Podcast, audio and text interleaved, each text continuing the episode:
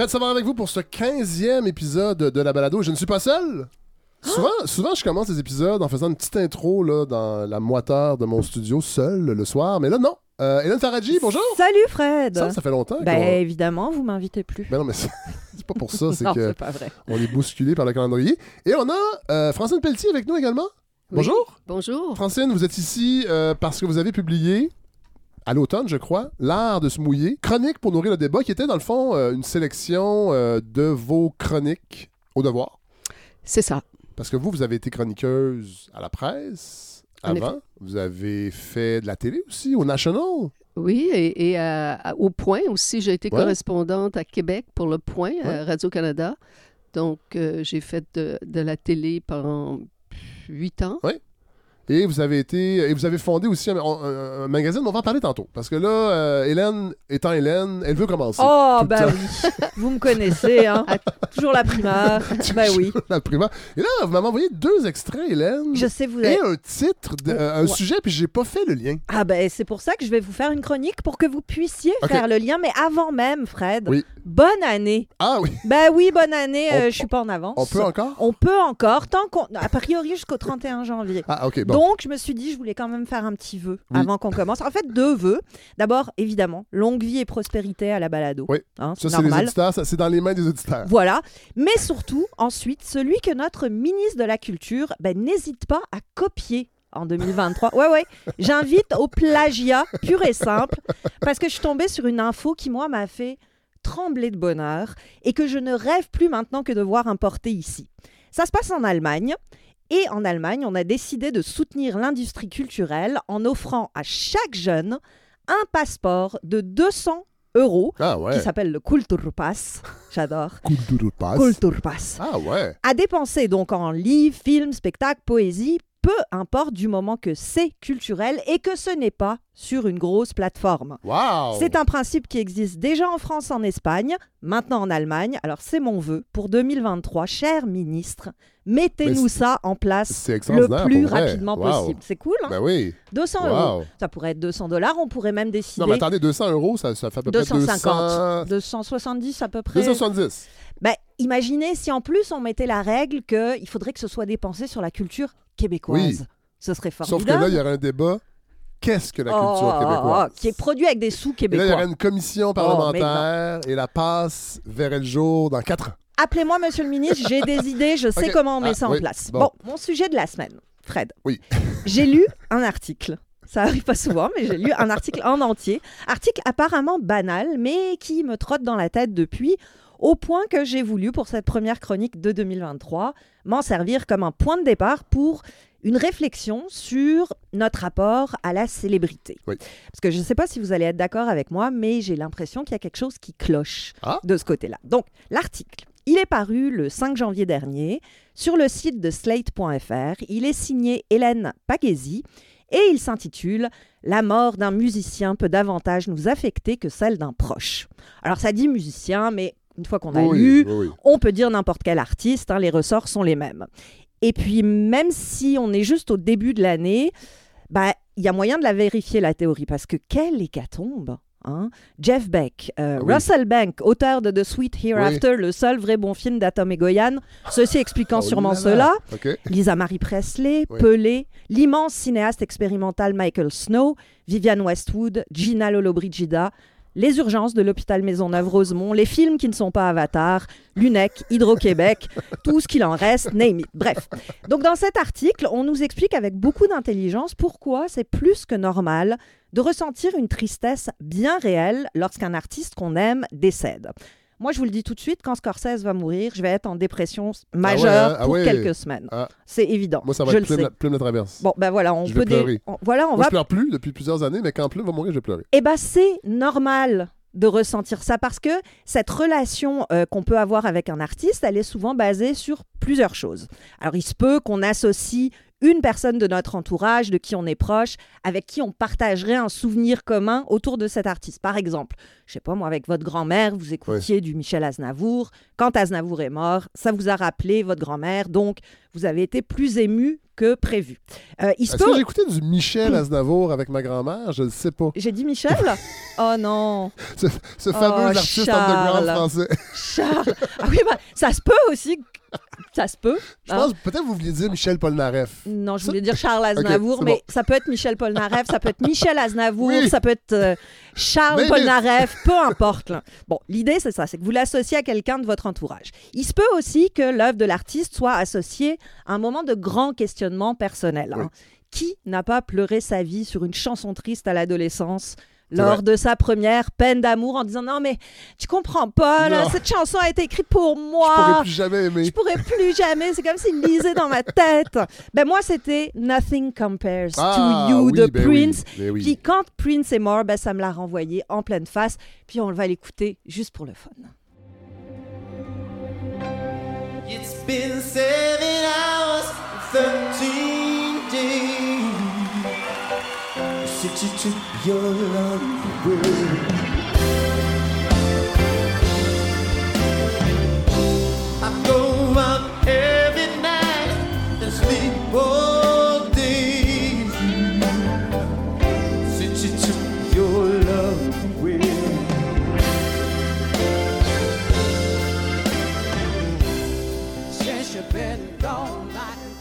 Ah oui, Ah, les frissons, les frissons. Je le sais hein, que c'est Sinead O'Connor. puis, Ouais. euh, mais Non, c'est- de Family.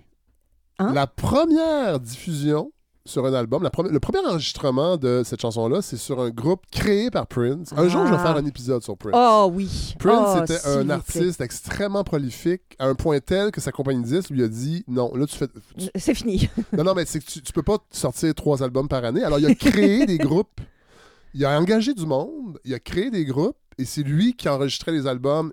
C'était ses compositions. Il jouait de tous les instruments Mmh. et il laissait chanter. Et il y a un groupe qui s'appelle The Family qui a eu un album et la cette chanson-là est sur cet album-là. Mais elle a été rendue populaire Oui, oui, évidemment, par Sinead oui, tout à O'Connor, fait, évidemment. tout à fait. Mais bref, donc, quand Prince est mort, j'ai eu de la peine et c'était parfaitement normal puisque musique, film, livre, peu importe, ça participe de notre construction, en particulier à l'enfance et à l'adolescence. Mais Plume, Ça- moi, c'est l'adolescence. Voilà, Ouais. c'est ça. Ça façonne notre identité sociale. hein. Dis-moi ce que t'écoutes, je te dirai quitter. Ça peut se faire très rapidement.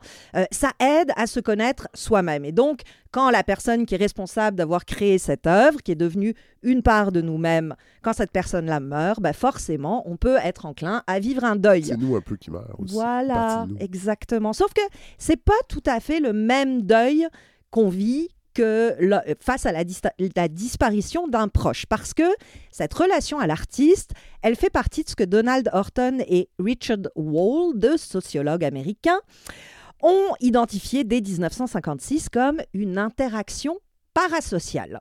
C'est-à-dire une relation qui est sans lien réel, qui est à sens unique. hein, euh, on est seul dans cette relation. Oui. Prince, il s'en foutait que ça- moi, sa chanson, Oui. elle me parle comme si euh, j'avais l'impression que c'était pour moi. Lui, il avait aucune idée.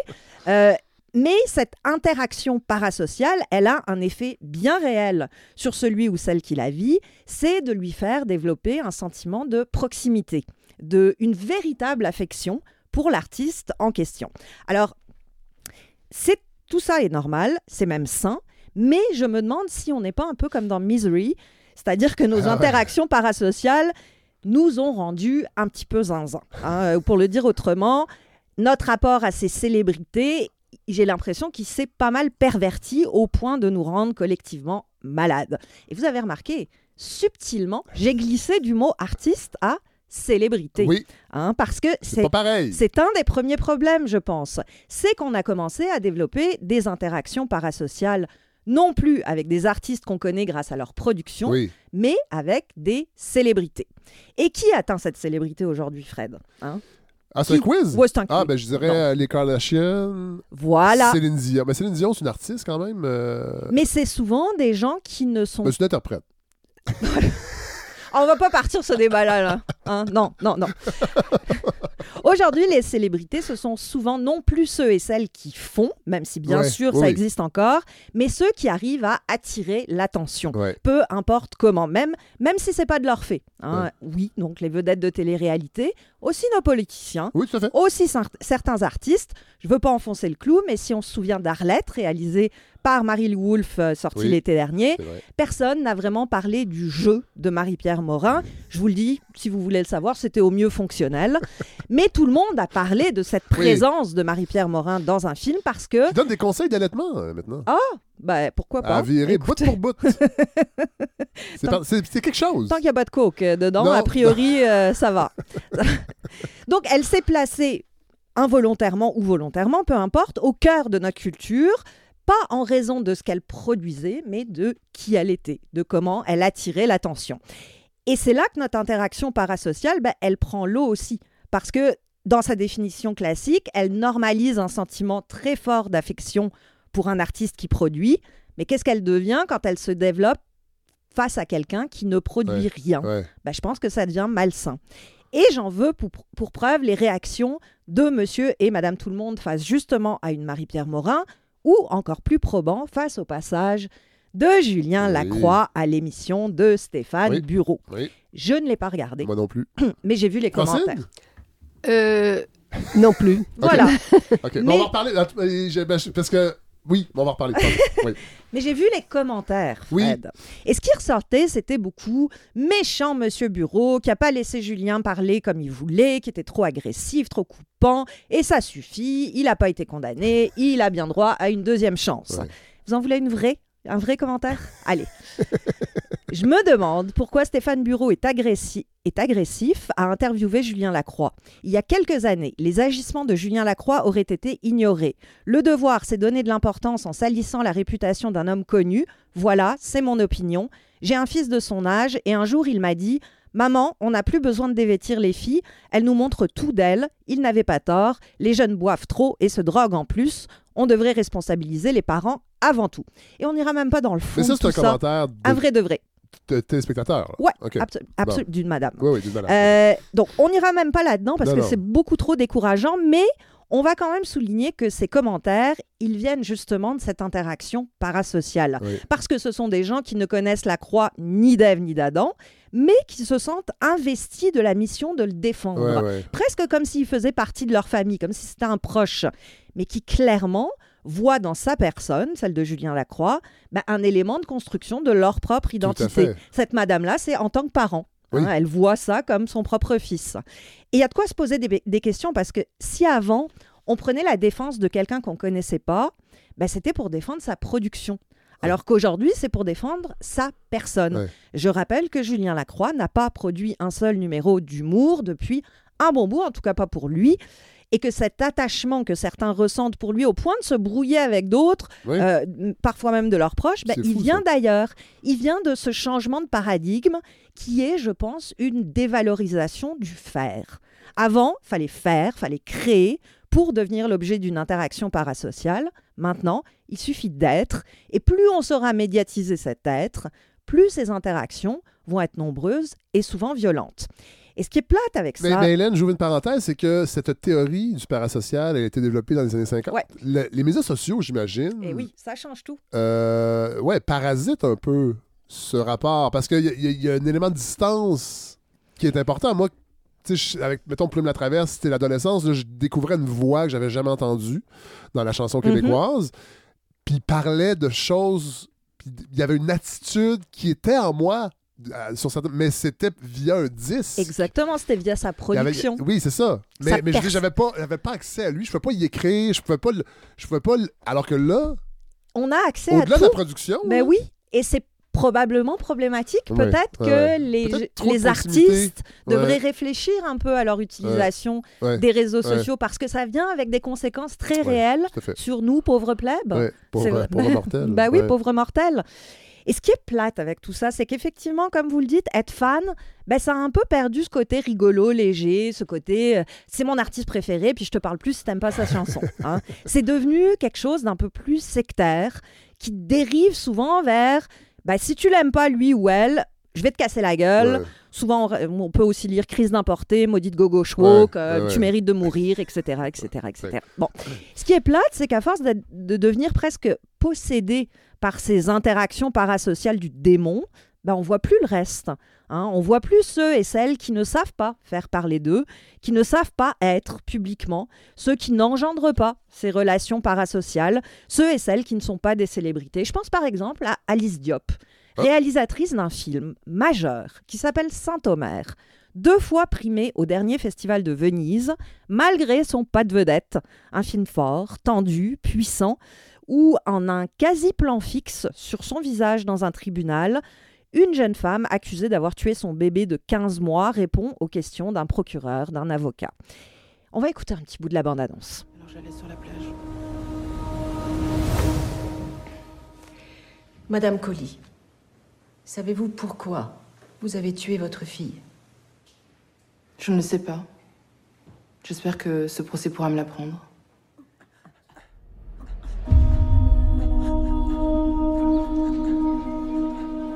Et toi, Rama?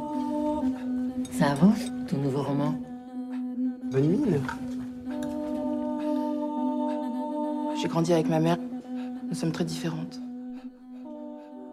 C'est très intriguant. Saint-Omer, notez-le, ça vaut vraiment la peine. Et c'est pourtant un, un film dont personne ou presque n'a souligné la sortie ici au Québec, alors que On va falloir s'en occuper. Sous nos yeux ébahis, il fait naître une actrice majeure, je ne veux pas me tromper dans son nom, Gouslagi Malanga, qui est d'une rigueur, d'une droiture à couper le souffle, Fred. Vraiment, Ouais, ouais. si Wow. vous avez un film à voir en ce début d'année, Ouais. c'est celui-là.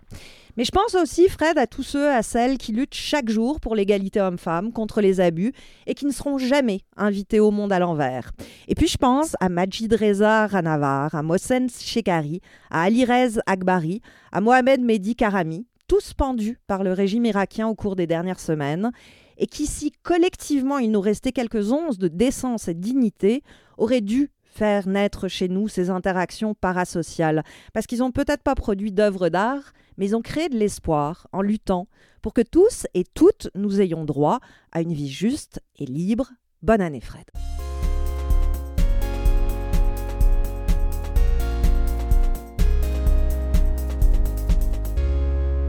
Commencez fort? Toujours, toujours. Comme ça, après, ça descend. Je peux commencer haut, oui, puis euh, en chute libre après. Euh, Francine Pelletier, Oui, ça va bien? Tout va bien, je Bon, crois. je, je dois- je vais- je vais vous le dire d'emblée, je suis pas le plus grand fan des recueils de chroniques. Moi non plus. Ah non, Ou non? ah, je trouve ça intéressant, moi. Ouais. ouais. Moi mais- non plus. Non? Non, non, j'ai toujours trouvé. J'aurais pas euh, pensé faire euh, publier mes chroniques n'eût été de la situation qu'on connaît, n'est-ce Oui. pas? Le, le- le départ euh, Oui. un peu brutal de la, du devoir en février, presque il y a un an, en fait. C'est vrai. Euh, je trouve que les, les chroniques, c'est fait pour coller à l'actualité. En fait, c'est moi, moi j'écrivais mes chroniques dans ce sens-là. Et donc, quel intérêt? Who cares Ouais. euh, quand c'est publié en pièces détachées un an, trois ans, dix ans plus Ouais, tard? ouais. Euh, mais ici, il y avait, il y avait un contexte plus large qui, Oui. Je pense, le justifie. Tout à fait, tout à fait. Puis ça m'a étonné, puis j'ai vraiment beaucoup aimé. Euh, je vous lisais, cela dit, pas systématiquement, mais très souvent. Euh, souvent, j'étais d'accord, des fois, non. Euh, mais j'ai. En fait, c'est que là, l'art de se mouiller, qui est le titre de ce recueil de chroniques, nous permet de se replonger dans. C'est 9 ans de chroniques. C'est Neuf juste ans. le devoir. Hein? C'est Juste le devoir. chroniques au devoir. Oui, Bon, oui, c'est oui. ça. Donc 9 ans, 9 ans. ça nous ramène à 2004. Tre- euh, 14. 13. 2013, voilà. Bon. Et on se rend compte qu'il y a des choses qui ont changé, mais pas tant. Mhm. Mais moi, je vais revenir à votre parcours en premier lieu. Euh, on l'a dit en début de- d'épisode, vous avez euh, travaillé à la télé, entre autres, sur des émissions d'affaires publiques, de National, de Fifth, Fifth Estate. Oui. À PBS? Euh, j'ai été, j'ai fait de la. Oui, il y avait une émission qui s'appelait The Editors, Ouais. qui était en fait euh, réalisée par un Canadien Ouais. qui se fais- qui se faisait, qu'on tournait à Montréal. Ah ouais. Et j'ai, euh, j'ai participé à cette émission pendant une ou deux ans. OK, OK. Et vous avez fondé le magazine La Vie en Rose. Une des fondatrices. Oui. Euh, qui était avec vous à cette époque? Alors, il y avait Sylvie Dupont, Lise Moisan, Ariane Aymon. euh, Hélène Penneau? Hélène Pénaud est arrivée peu de temps Parce que après. moi, j'ai- connu Hélène dans le temps des apartistes et j'ai eu Ah. j'ai un souvenir extraordinaire d'Hélène Penneau qui était tout un numéro Tout à fait. Vraiment une personnalité incroyable, qui organisait euh, des, des spectacles, souvent dans des bénéfices. On, Mhm. on- elle nous invitait, puis euh, j'ai toujours bien du fun avec euh, Hélène. Euh, moi, j'ai un souvenir vague, évidemment, euh, de 1980-87, La vie en rose. J'étais pas le lectorat, j'étais un jeune adolescent. Parlez-nous un peu de l'importance qu'a eu ce magazine. Euh, eh bien, euh, malgré le fait qu'on est arrivé sur le tard, parce que le, le magazine a été créé en 1980, Ouais. donc on ne le sait pas à l'époque, mais le, le féminisme est en train de Ouais. piquer du nez. Ouais. C'est une époque, c'est-à-dire c'est une décennie assez cruelle. Les années 80, tout change. Oui, hein. oui. On était à partir des, euh, on était évidemment dans l'esprit des années 70. Euh, la vie en rose, le mouvement des femmes a été vraiment porté et éclaté au grand jour à la fin des années 60, surtout 70. Et c'est dans cet esprit-là que nous avons euh, conçu le magazine, ne sachant pas que tout était pour changer. Est-ce que, le référendum, il a la déprime référendaire, parce que c'est 1980, a, a- a joué un peu? J'ai l'impression que culturellement et socialement, il y a, il y a une espèce de vacuum après le référendum. Euh, non, pas. En tout cas, Pas, pas au niveau de, du pas au, niveau féminisme? de- pas au niveau du féminisme ou de la vie en rose, parce que, ben, comme beaucoup de, de groupes de gauche à l'époque, j'en parle en ce moment où- dans l'autre livre que je suis en train d'écrire, euh, on était un peu, on faisait nos- un peu nos, nos, nos snobs par rapport à l'indépendance. Ah ouais, hein? C'est-à-dire qu'on on, on avait une certaine... euh, on, on était évidemment très intéressés, mais je ne me souviens, on n'en a pas parlé dans le magazine ouais. comme tel. On Ah, était c'était- c'était tous convaincus qu'on on- tout le monde allait voter oui, c'était Ouais. clair, Ah ouais. mais on voulait pas être les meneuses de claque Ouais. du gouvernement. On, voulait- on leur disait, on est, on est pour vous, on a voté pour vous, mais euh, on n'est pas, Ouais. on n'est pas, on, va- on fera pas votre propagande. On, on vous, a à l'œil. ouais, on, on- ouais. on vous a à l'œil.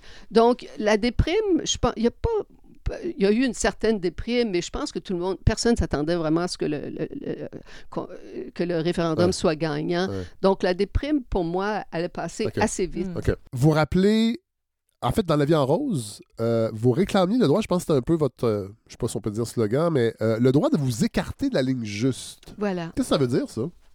Euh, ça voulait dire que, ben, comme toutes les idéologies, tous les mou- mouvements idéologiques, euh, notamment de gauche, parce que en fait, ce sont surtout, surtout des mouvements de gauche, Ouais. les mouvements idéologiques. La, la droite se, se prétend avoir- de ne pas en avoir d'idéologie. Euh, euh, Il y a toujours un refrain, n'est-ce pas? Ouais. Il y a toujours musique. Il y a toujours les, grands principes et une des grandes difficultés de participer à ces mouvements-là, quel que soit le mouvement, le syndicalisme, le le- l'environnement, etc., il est très difficile de savoir quand est-ce que- qu'il faut changer de Ouais, refrain. Tout le monde veut répéter la même affaire pendant Ouais. année après année. Euh, alors ça, c'est une chose, mais aussi il y a la ligne juste, c'est-à-dire euh, par rapport à certains enjeux, Ouais. il, y a- il faut penser de cette façon et non dire, de, oui, cette- de ouais. cette façon. Par exemple, je pense que quiconque était féministe à l'époque qui aurait été contre l'avortement était absolument Non, c'est ça. contre la Ouais, ligne juste. C'est drôle parce que je me demande si c'est pas ce, le résultat de ça qu'on voit aujourd'hui. C'est-à-dire que la ligne juste, bon, je comprends, c'est important aussi d'avoir une liberté de penser, mais ça garantit aussi une espèce de, de cohésion dans un mouvement. Alors qu'aujourd'hui, j'ai l'impression qu'on, notamment dans le mouvement féministe, c'est une espèce d'atomisation de petites revendications qui ont du mal à se mettre ensemble, qui ont du mal à la retrouver, justement, cette ligne juste, qui a des défauts, mais qui en même temps, peut-être garantit un truc plus collectif. Oui, mais c'est que à l'époque, il y avait, on, on mettait, on, on- on déblayait le- les, grands, les, les grandes questions, Ouais. là, que ce soit ouais. la question de l'avortement, le droit de disposer de son corps, ce qui a été absolument capital au mouvement des femmes. Ensuite, la question de la pornographie, des- de, de la violence conjugale, etc., l'égalité euh, dans le travail, etc. Tout ça était mis sur place et ça nous aidait évidemment à revendiquer des choses très concrètes, mais ça, ça faisait aussi qu'il y avait une bonne façon de penser et une mauvaise façon de penser. Et ça, c'est toujours un, un peu un piège. Donc, donc, euh, on était dans les. C'était des grands chantiers, en fait. On avait. on- la perspective n'était pas, comme Hélène le dit, Ouais. d'aller dans les, les choses un petit peu plus spécifiques. Ben, C'est-à-dire qu'il y avait beaucoup de choses spécifiques, mais il y avait c- certaines priorités. Ouais. Alors, comme je, comme je les ai nommées, la question de l'avortement, c'était numéro un. La question de la violence euh, en était une. Euh, la- L'égalité au travail. On, on essayait de déblayer la place pour permettre aux femmes d'être l'égal Ouais. des hommes. Ouais. Euh, et ça voulait dire avoir droit au travail aux mêmes conditions, etc., etc. Ben, ça, ça a bien marché. ça a assez bien marché. Euh, dans, euh, dans, votre, dans le recueil, il y a la chronique parue en 2019, le message du 6 décembre. Moi, j'ai appris. J'avais oublié qu'il y avait une lettre écrite par Marc Lépine. Et vous étiez une des 19 femmes dont le nom euh, a été répertorié dans cette lettre-là. Et d'ailleurs, j'ai dans, mes recherches aussi, pour- pour préparer l'entrevue, j'ai su que vous-même avez fait pression pour une diffusion publique de cette lettre-là. Oui, et tout à fait. Ben, écoutez, quand j'ai découvert que effectivement mon nom euh, était sur la liste, je l'ai appris le jour que, que la, la lettre, cette partie-là de la lettre Ouais. a été publiée, a Ouais. été coulée à la presse euh, à peu près une semaine après le drame. Ouais. Et c'est mon euh, rédacteur en chef, Alain Dubuc, qui m'a appelé chez moi le matin en disant As-tu lu le journal? J'ai dit non.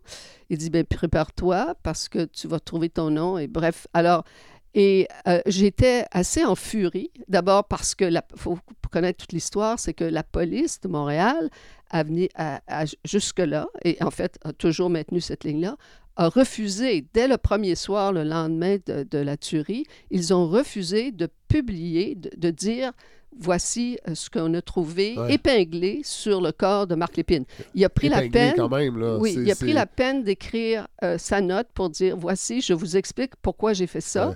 Il, il le met pour qu'on soit sûr de le trouver. Ben oui. Et la police décide que c'est pas de- ça devrait pas être publié. Soi-disant au nom du fameux copycat, là, on a peur de Mm. donner des Ouais, idées ouais, ou ouais. détraquer, Ouais, etc., ouais. etc. Ouais. Mais alors la partie importante qui nous donnait un certain éclairage sur le plus grand drame Ouais. qui a eu lieu au Canada, au Ouais. Québec depuis fort longtemps, on le tait et on coule à la presse le nom. Alors ce qu'il avait, ce qu'il avait écrit en, en, adde- en- en post-scriptum, c'est euh, or- ont failli mourir aujourd'hui. Et là, il a, il a- il a mis simplement le nom de femme. Beaucoup de noms qu'on connaissait, comme Oui. le mien, parce que moi, Oui. je publiais dans, le- dans le- la presse, Oui. des noms de syndicalistes, Monique Simard, euh, de- une femme ministre, euh, et des noms qu'on ne connaissait ni d'Ève ni d'Adam, et qui se sont avérés le nom de policières qui venaient de Ah. gagner un match de, de soccer, je ne sais trop, contre leurs leurs collègues Ah, masculins. Ouais. Ah ouais, ouais. Alors, c'est comme ça que j'ai découvert. Et là, j'ai décidé, ben moi, je veux savoir ce que ce jeune homme-là a pensé et a écrit. Avant de, de faire l'innommable. Il me semble que là, j'ai encore plus le Ben droit oui. de le revendiquer, de le demander. Mais j'ai, j'ai, on m'a, évidemment, la police m'a refusé. Ouais. Ensuite, je suis allée à l'accès à l'information et à ma grande surprise, ils m'ont refusé aussi. Ah ouais. Donc, je n'ai, j'avais plus d'autres euh, recours. Et six mois plus tard, c'est-à-dire presque un an jour pour jour euh, du premier anniversaire de Polytechnique, j'ai reçu anonymement par la poste, Ah, oui. chez moi, la lettre en question. Ah ouais. Et je me suis dit, il y a quelqu'un à la police qui m'aime. Vous Oui. avez jamais su qui avait Je envoyé? l'ai jamais su. ça- je- j'aimerais tellement ça le savoir un jour, mais bon, ça fait. Wow. je suis pas Wow. sûre de, de- de jamais le, dé- découvrir. Et, et quand vous recevez la, la lettre, comment, comment on se sent quand on sait qu'on a été. Là, vous disiez dans la chronique, vous avez jamais eu vraiment peur par rapport à ça, mais j'imagine quand même. Euh, ben, j'ai compris qu'il faisait de l'esbrouf. Ouais. C'est-à-dire, il essayait d'épater la galerie en disant Attention, je suis dangereux. Mais euh, comme il a quand j'ai. même tué. Il a quand même tué 14 femmes, mais comme, comme je le dis ici, c'était vraiment un meurtrier de masse classique, Ouais, ouais, euh, Marc ouais, Lépine. hein. ouais. Il songe à son affaire, il y a un plan dans la tête. Tout ça est pour sa notoriété. Et ça va être une fois. Et mais ça va être une fois, puis va, ça va être sur la place publique. Il est- un tueur en série, c'est aussi pour sa notoriété, mais c'est exactement l'inverse. Ouais, Il fait ça caché, ouais, ouais, ouais. un par un. Ouais. Euh, Du temps se passe. Alors, il n'était pas un. Ouais. Il aurait Non, fallu être un meurtrier en série Ouais. et un meurtrier de masse, ce qu'il n'était pas. Non. Et vous rappelez aussi dans, dans, ces, dans ces, euh, ces- ces chroniques sur le, le- le 6 décembre euh, 1989 que, dans le fond, Marc Lépine ne détestait pas les femmes. Il détestait les féministes. Oui. C'est quand même une, il y a une- il y a une nuance importante. Oui, oui. Ben, je, je trouve que c'est la nuance qui nous a toujours échappé. Dans un premier temps, évidemment, euh, le, ce qui nous échappait surtout, c'est qu'on on a fermé la porte sur toute euh, toute analyse euh, euh, politique ou féministe, disons, de la tuerie. On, on voulait simplement régler la question comme c'est un fou, Marc Ouais, Lépine. c'est un geste il, faut, isolé. il faut être fou, c'est un geste isolé. Donc, ça ne nous regarde pas. Ce n'est pas un reflet de la société Ouais. que nous sommes. Ah, on a fini, ça a pris 20 ans, ça a pris beaucoup. Moi, je pense qu'un point tournant, ça a été le film de Denis Villeneuve, Ah ouais, hein? Polytechnique, il y a 20 ans plus tard. Et ensuite, au 25e anniversaire, tout le monde était sur la colline, sur le Mont-Royal, le directeur de police, le monde de Polytechnique, les politiciens pour dire ça a été un, un horrible crime contre les femmes. Mais ça a pris des années avant qu'on dise ça. Mais ce qu'on disait, c'était un crime contre les femmes. On ne parlait toujours pas de féminisme. Alors que Marc Lépine, c'est l'intérêt de sa note. Il dit les f- féminismes ont toujours gâché la vie Ouais. et j'ai décidé aujourd'hui de les envoyer à patresse. Euh, et il explique plus ou moins, là, c'est, c'est- c'est un peu ridicule son explication. Ils se prennent pour des hommes, ils veulent, ils veulent tout avoir, etc., etc. Mais pour l'avoir, vraiment, j'ai réfléchi tellement à Marc Ah. Lépine. J'ai, j'ai couru après sa mère pendant des années. Ouais. J'aurais donné n'importe quoi pour faire une entrevue Ah ouais. avec cette femme-là. Pourquoi? Qu'est-ce qui, qu'est-ce qui vous intéressait de rencontrer cette femme? Ben parce que d'abord, c'est un drame épouvantable d'être la mère d'un jeune homme qui décide de tuer des femmes. Ouais. Et je savais que ça, que, parce que j'ai quand même fait ben, des, beaucoup de travail, j'ai fait des, des reportages pour le Fifth Estate, notamment au 10e anniversaire, et je sais que il il n'aimait pas sa mère et il détestait sa sœur, qui le narguait continuellement. Sa mère était... euh, il a décidé de prendre le- la, par- la partie de son père, qui est parti de la maison jeune, qui était un homme violent, etc., euh, et, et d'en vouloir à sa mère, qui était Ouais, obligée ouais. d'aller travailler. C'était une infirmière qui n'était pas beaucoup à la maison, et sa sœur aînée qui le- qui l- qui- Mhm. qui l'humiliait. Pour moi, je, je me pose la question, qui lui a gâché la vie? Ouais, Ce sont probablement, il considère que sa sœur et sa mère n'ont pas été là pour lui, Ouais. ne l'ont pas aimé, Mhm, et par mhm. conséquent, ils en veulent à des femmes fortes, des femmes qui prennent beaucoup Oui. de place. Euh, euh, et c'est donc c'est le féminisme qui l'attaque.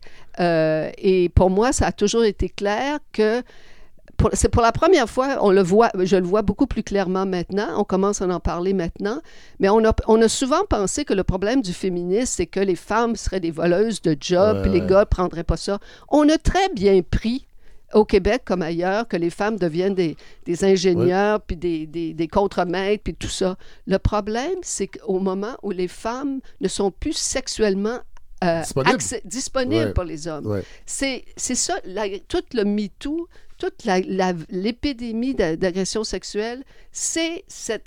on- vous pouvez faire n'importe quoi, mais laissez-nous... la- Vous euh, objectifiez. ne- oui, laissez-nous avoir... On veut encore avoir accès à l'intimité Ouais. homme-femme. Oui. Et on veut surtout Et tout le avoir... mouvement des, des incels, c'est ça?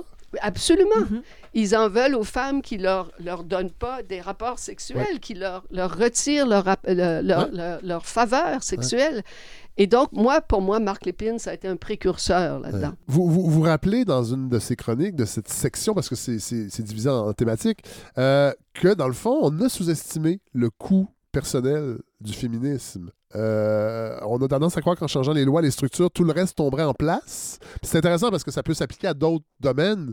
Quand on change les règles, les structures, sur la, façon que les gens vivent, ben souvent, les résultats sont pas toujours là. Puis vous vous, vous vous rappelez que c'est plus compliqué. C'est un nouveau champ de bataille qui est devenu individuel. Euh, Est-ce que c'est pas aussi, là, je vais, je vais- faire de la socio à Saint-Saëns, mais c'est pas un, peu aussi une résultante du, du néolibéralisme, dans le fond, qui a colonisé nos rapports à nous? C'est difficile de se battre collectivement, même à ce niveau-là. Mais ça a toujours été euh, euh, compliqué de se battre. à- en fait, on on n'a pas les moyens de se battre à un niveau personnel. Je veux dire, toutes les grandes luttes, ce sont des luttes euh, au niveau de la place publique, là, que ce soit la lutte des Noirs ou la lutte des classes ou la lutte euh, féministe. Oui. C'est on veut changer les choses, on veut changer les structures, Oui. on veut changer les mentalités pour, pour pouvoir Oui. euh, régler les questions de discrimination. Mais les questions qui se passent dans l'intimité de votre chambre à coucher, Ouais. euh, mon Dieu, que c'est pas simple, celui-là. Et nous, on pensait à l'époque, bon, on le savait que ça, ça risquait d'être un peu plus compliqué, mais on s'est dit, on va commencer par le plus important. Oui. Et puis le reste va suivre. Oui. Mais le reste ne suit pas nécessairement aussi facilement. Et là, on se rend compte que autant il y a eu une grande acceptation, vraiment curieusement, il n'y a pas eu de résistance euh, à- au fait qu'on voulait mettre la- des femmes à la place des hommes. Ouais. Très peu. Il y a Ah oui. toujours des vieux Oui. gronches- Oui, grincheux, là, mais très peu. Mais toute la question de comment on, on- on- on- on vit ensemble intimement, l'union des hommes et des femmes, Ouais. ça, ça demeure une bombe. Ouais. Et on le voit avec, euh, comme je l'ai dit, avec MeToo fait. et, et- Mhm. et tout- toute la question des agressions sexuelles, c'est une illustration de ça. Alors, le néolibéralisme, je ne sais pas qu'est-ce qu'il qui vient faire là-dedans, dans, Ah, ça, je except me trompe, mais j'ai l'impression que l'individualisme à tout craint qui, qui a fini par nous isoler et, de- et de rendre difficile. puis J'ai l'impression qu'il y a un recul sur Oui. le plan du féminisme là, avec, avec MeToo. absolument. C'est ça. Euh, C'est-à-dire que le, le- le féministe disait souvent tout est politique. L'intime est politique. le personnel est Le- politique. Bon, mais là, on a l'impression que non, les femmes sont encore pognées tout seules. Oui. Oui. Mais le, le- le grand euh, avantage de MeToo, c'est c'est un exploit. Oui. Euh, ça, remet, ça a remis ça sur la, la carte Oui. Et ça fait qu'il y a une génération de jeunes femmes qui sont très, très féministes. Oui. Alors qu'en principe, on peut s'attendre après... Quand, quand un mouvement connu son climax euh, il y a 30 ans Ouais, ou 40 ouais, ans, ouais, on ouais. peut s'attendre Mhm. qu'il n'y a Ouais. pas grand monde qui vont suivre. Ouais. Et d'ailleurs, après Polytechnique, à la fin des années 80, le féministe, là, il vole pas haut. Là. Ouais. C'est- c'est- c'est- il y a vraiment une baisse épouvantable. Et il y a- ça, ça a vivoté grâce aux réseaux sociaux puis les jeunes femmes. Euh, mais ça a pris un- au moins une, euh, deux générations, la génération de MeToo, pour découvrir, attends une minute, là. Nous, on nous a dit qu'on aurait tout, tout, était réglé et que on, ça serait, on pouvait tout faire. Et là, on se rend compte qu'on ne peut pas tout faire. On peut avoir des, les- le, la- le- le travail dont on rêvait, mais il y a un gars qui va nous pincer les fesses. Ouais. Alors, c'est on s'est Mm. rendu Ouais. compte qu'il y avait quand même Ouais. un problème majeur, celui de, de, de- de l'intimité, du Mhm. viol de l'intimité. Et, et on est pogné avec ça. Ouais. C'est c'est ça qu'on essaie de régler en Ouais. ce moment. Mais je ne sais pas si je suis d'accord euh, quand vous dites que c'est plus politique aujourd'hui l'intime parce que Non, non, je dis pas que ça l'est plus, mais j'ai l'impression. Non, faut pas que ça le soit plus. Mais j'ai l'impression quand même, quand on regarde tous les cas ouais, mais juste qu'a révélé MeToo, justement qu'a révélé et qui ont permis la mise en place en tout cas dans certaines euh, entreprises, Ouais, euh, ouais. disons institutions, de règles qui font qu'aujourd'hui ces comportements ne sont plus tolérés. Ouais. Euh, Il y a aussi une prise de parole publique des femmes, Ouais. des jeunes femmes en particulier, qui ne tolèrent plus.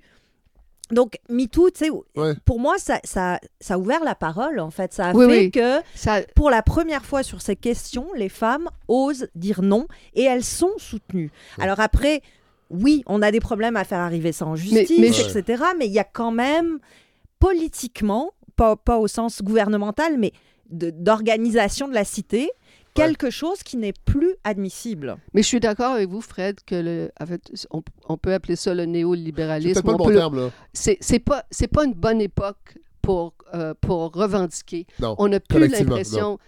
L'époque dont on parle, là, de, de- du- les belles années du féminisme, Ouais. on avait vraiment l'impression, puis pas seulement les féministes, qu'on était pour changer le monde. ouais. On s'en- tout était encore possible, on s'en allait vers le mieux. En ce moment, les horizons sont bouchés. Ah. C'est absolument déprimant.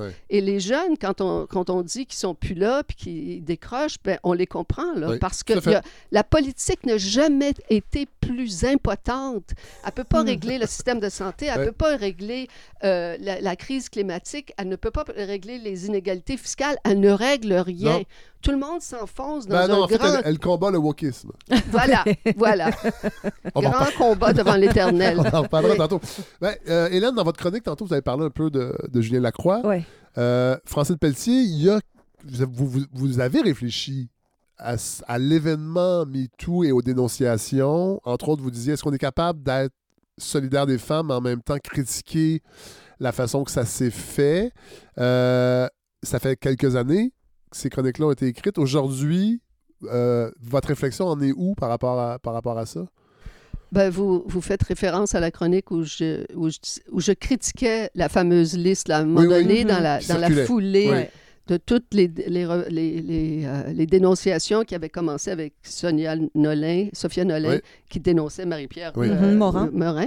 Euh. Et puis ensuite, ça a été vraiment une vague. Oui. Et sur Facebook, à un moment donné, il y a une liste Oui. de 800 noms Oui. d'hommes Oui. Euh, en disant, on, on, on nommait, on les nommait, on dit- puis en même temps, on disait, on ne, on ne, on pour- on ne dit pas qu'est-ce qu'ils ont Non. fait et à qui, et on tait le nom des, des femmes qui s'en plaignent, Ouais. mais c'est pour que vous sachiez que ces hommes-là sont dangereux, puis ça pouvait Ouais. aller d'un commentaire grivois à possiblement le viol Ouais, mais c'était du n'importe quoi. Ouais, là. ouais. C'était vague et troublant Ouais. parce qu'il y a des hommes euh, qui étaient identifiés, puis on sait à quel point euh, les comment comment quel dommage ça peut Ben faire. Ça aujourd'hui, ah, Oui. il y a ça de bon. Oui. On prend ça. le- les femmes ont maintenant un pouvoir qu'elles n'avaient pas il n'y a pas si longtemps, Mhm. de pouvoir dégommer des Ouais. hommes fautifs dans leur comportement vis-à-vis les femmes. Et ça a été. euh, Mais- on- on- Rétrospectivement, il n'y a pas eu beaucoup de dérapage quand même à ce niveau-là, moi, je trouve. Ben, ça dépend De- à qui vous parlez. Là. C'est- Oui. Je, je pense que dans, le dans, dans beaucoup de milieux, ben, dans le milieu, on l'a vu à Hollywood, là, Oui. c'est- il y a des dérapages monstrueux. Là, où Harvey Weinstein, Weinstein Non, non, non, là. non, mais non, les- ce que je veux dire, non, il n'y a pas eu de fausses accusations Ah, Ou de, de carrière détruite injustement. pour de gens qui avaient absolument rien. Je dis pas qu'il n'y en a pas eu, mais je sais qu'il y a des gens qui vont me dire Ouais, moi, tu, tu savais. Mais on avait peur de ça oui. euh, au début, que des, des noms allaient sortir juste par vengeance personnelle. Oui. Ça a pas. il y a- Et Je me fais l'avocat du diable, Oui, mais allez-y. tant mieux si vous avez eu peur. Oui, Tant mieux, parce que ça a obligé aussi toute une génération d'hommes à réfléchir à comment ils agissent avec les femmes, à c'est quoi les rapports normaux euh, qu'on entretient les uns avec les autres. Et oui, effectivement, le fait d'avoir une liste de 800 noms anonymes euh, qui ne dénoncent rien finalement, sauf des noms, Oui, euh, ça reste effectivement. Mais il- je- puis là, bon, euh, on, on- on pourrait en discuter des heures, mais Il y a eu- C'est la balado, on a le temps.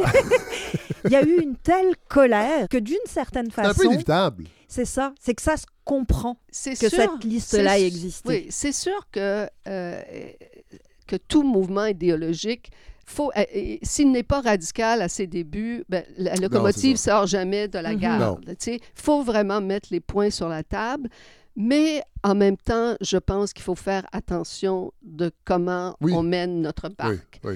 Euh, Peut-être que j'ai été trop marquée, euh, mais je me souviens encore, dans les belles années du féminisme, dans les années 70, d'une phrase de, je crois c'était Andrea Dworkin, qui, qui a été beaucoup repris dans, dans les, dans les rangs féministes.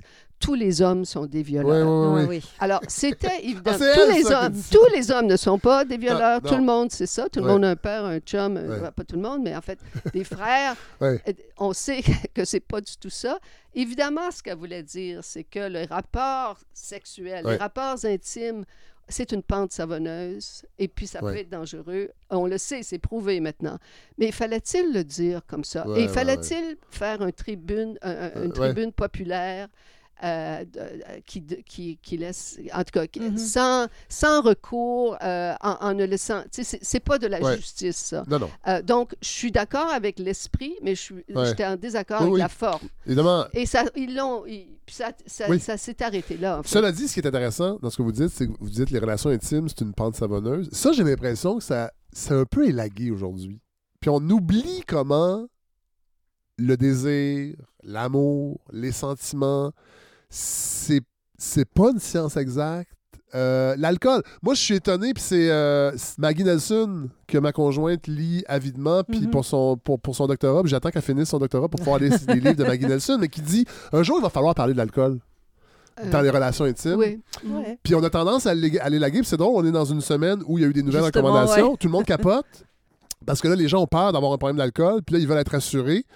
Mais l'alcool, il y a, il y a toujours, l'alcool est jamais loin dans Ah tout mon ça. Dieu. Oui, en fait. c'est- c'est- Là, je veux pas, je veux pas exonérer Oui, euh, les gens qui étaient sous l'emprise de l'alcool, que c'était pas de leur faute. Non, non. Mais il va falloir réfléchir collectivement à l'impact de l'alcool. Il y a Mhm. un impact dans les relations intimes. C'est clair. Ah, puis la violence conjugale, il y a un, un C'est lien souvent direct, lié, ouais. direct, direct Ouais. par rapport à, à le nombre de coups qu'une femme a reçus, puis Ouais. le nombre de verres que son chum a pris. Le nombre de là, coups c'est- que son, ouais. son chum Ouais, a pris. ouais, ouais, ouais, Ouais. aussi. Vous vous rappelez aussi, dans, je pense que c'est Les enfants que nous voulons, une chronique parue Ouais. en 2019, vous, vous relatez une expérience d'accompagnatrice dans les années 70 Euh, de oui, femmes ça- qui allaient se faire avorter à New York? Oui, oui. Eh bien, c'était comme ça que ça se passait. En fait, pas seulement. On avait encore... c'est la- la- la- L'avortement était toujours euh, considéré un crime au, au Canada. Canada. et au Québec, Mais pas aux États-Unis. Mais pas aux États-Unis à cause de fameux... C'est fou, ça. Ne l'oublions pas. Ouais, Ne l'oublions pas. Ben, J'ai écrit cette chronique-là ben, justement parce qu'aux États-Unis, la porte se fermait, Oui. alors que ça avait été si utile. Et Oui. là, je raconte que tous les vendredis soirs, l'autobus partait de Montréal pour New York. Dans le, le- le Harlem portoricain, il y avait une clinique d'avortement. Puis les femmes qu'on n'avait pas... Moi, je- comme bien des femmes, j'avais fait partie du comité de lutte pour l'avortement Ouais. libre et gratuit, Ouais. qui a été vraiment une plaque tournante euh, du mouvement et qui euh, aidait les femmes qui euh, avaient des grossesses indésirées de trouver des avortements. Il y avait le docteur Morgan Taylor ici qui Oui, en faisait, mais c'est Dieu légal. qu'il soit béni à tout jamais. Et il y en avait, il y avait des fois, des, il y avait aussi ce qu'on appelait les avortements thérapeutiques, dans les- mais il fallait passer par un, un comité, Ouais, c'était ouais. compliqué, donc il n'y avait pas beaucoup de médecins qui en faisaient. Et donc, quand on avait rempli tout le monde, que mm, le docteur Morgan Taylor puis les autres avaient pris tout ce qu'ils pouvaient dans une semaine, on prenait les autres puis on les amenait à New York. Wow. Et Ça coûtait? ça coûtait, je pense, 250 dollars pour l'avortement à l'époque. à l'époque. Euh, beaucoup. C'était beaucoup. Et à peu près 100 dollars de transport. là. Puis beaucoup de femmes venaient de cette île, de Québec, Mm. de, de la côte, Wow. partout. Et on les, ils descendaient. Et ça se faisait dans la journée. Alors, on, partait le matin et on revenait le soir. Euh. Mais c'était légal. Donc, ils ne pouvaient pas faire de prison. Personne ne pouvait faire de prison. ouais.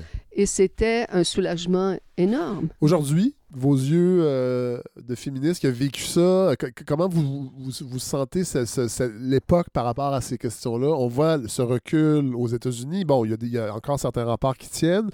Euh, Avez-vous l'impression que ça peut faire tache d'encre jusqu'ici avec la montée de beaucoup d'idées de droite et même de l'extrême droite? Euh, ben, pas. Je veux dire, le Canada est un pays très, très différent des Oui. États-Unis. Très, Oui. très différent. Oui. Et, et plus ça va, plus on est différent, d'ailleurs.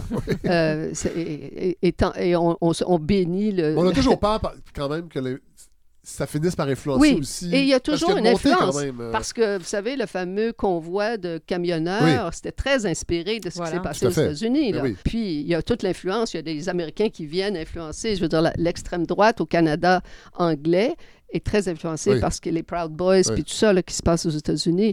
Alors, il peut toujours... Je veux dire, moi, il faut voir si le M. Poliev va, va prendre les commandes un jour ou les conservateurs vont prendre les commandes un jour. Pour l'instant, ça semble pas être le cas parce qu'il est trop trop à droite Oui. et le Canada n'est pas un pays très à droite. Non. Là. Euh, mais si jamais ça arrivait, ben, atta- attachez votre truc là. On va reprendre, s'il faut, on, prend, on prendra la rue. Euh, mais je pense que tout le monde sait, même les conservateurs savent qu'il ne faut pas toucher à l'avortement. Ouais, ouais. Parce que ça serait vraiment une révolution. Ouais. Comment les femmes en Iran, il y aurait des femmes ici qui feraient à peu près la même chose. Je suis convaincue de ça. Il y, a, vous avez- il y a beaucoup de chroniques sur. Ben, beaucoup. Il y a plusieurs chroniques sur le l'identité. Il y a une section complète là-dessus. Sur le français, entre autres. Euh, on vous sent pas très, euh, très stressé par euh, le français. Euh, ben, je, je À la défends. balado aussi, on n'est pas très stressé en Ah, passant. là. C'est pas, pas une critique du tout, du tout. Là. Je, je, je suis une. oui, je, prône le bonjour aïe, moi, Oui. c'est ça. Alors, ben, je ne suis pas très stressée par le français. Je trouve que. Moi, d'abord, je suis venue au Québec pour ne pas disparaître. Hein? Vous êtes Je en suis- Ontario? Moi, je suis une franco-ontarienne. Et puis, à un moment donné, euh, dans l'Ouest canadien, où je faisais des études, en Alberta, j'ai eu ce que j'appelle l'appel de la race. Euh, en fait, c'est pas moi qui l'appelle comme ça, c'est Lionel Gros qui Oui. l'appelle comme ça.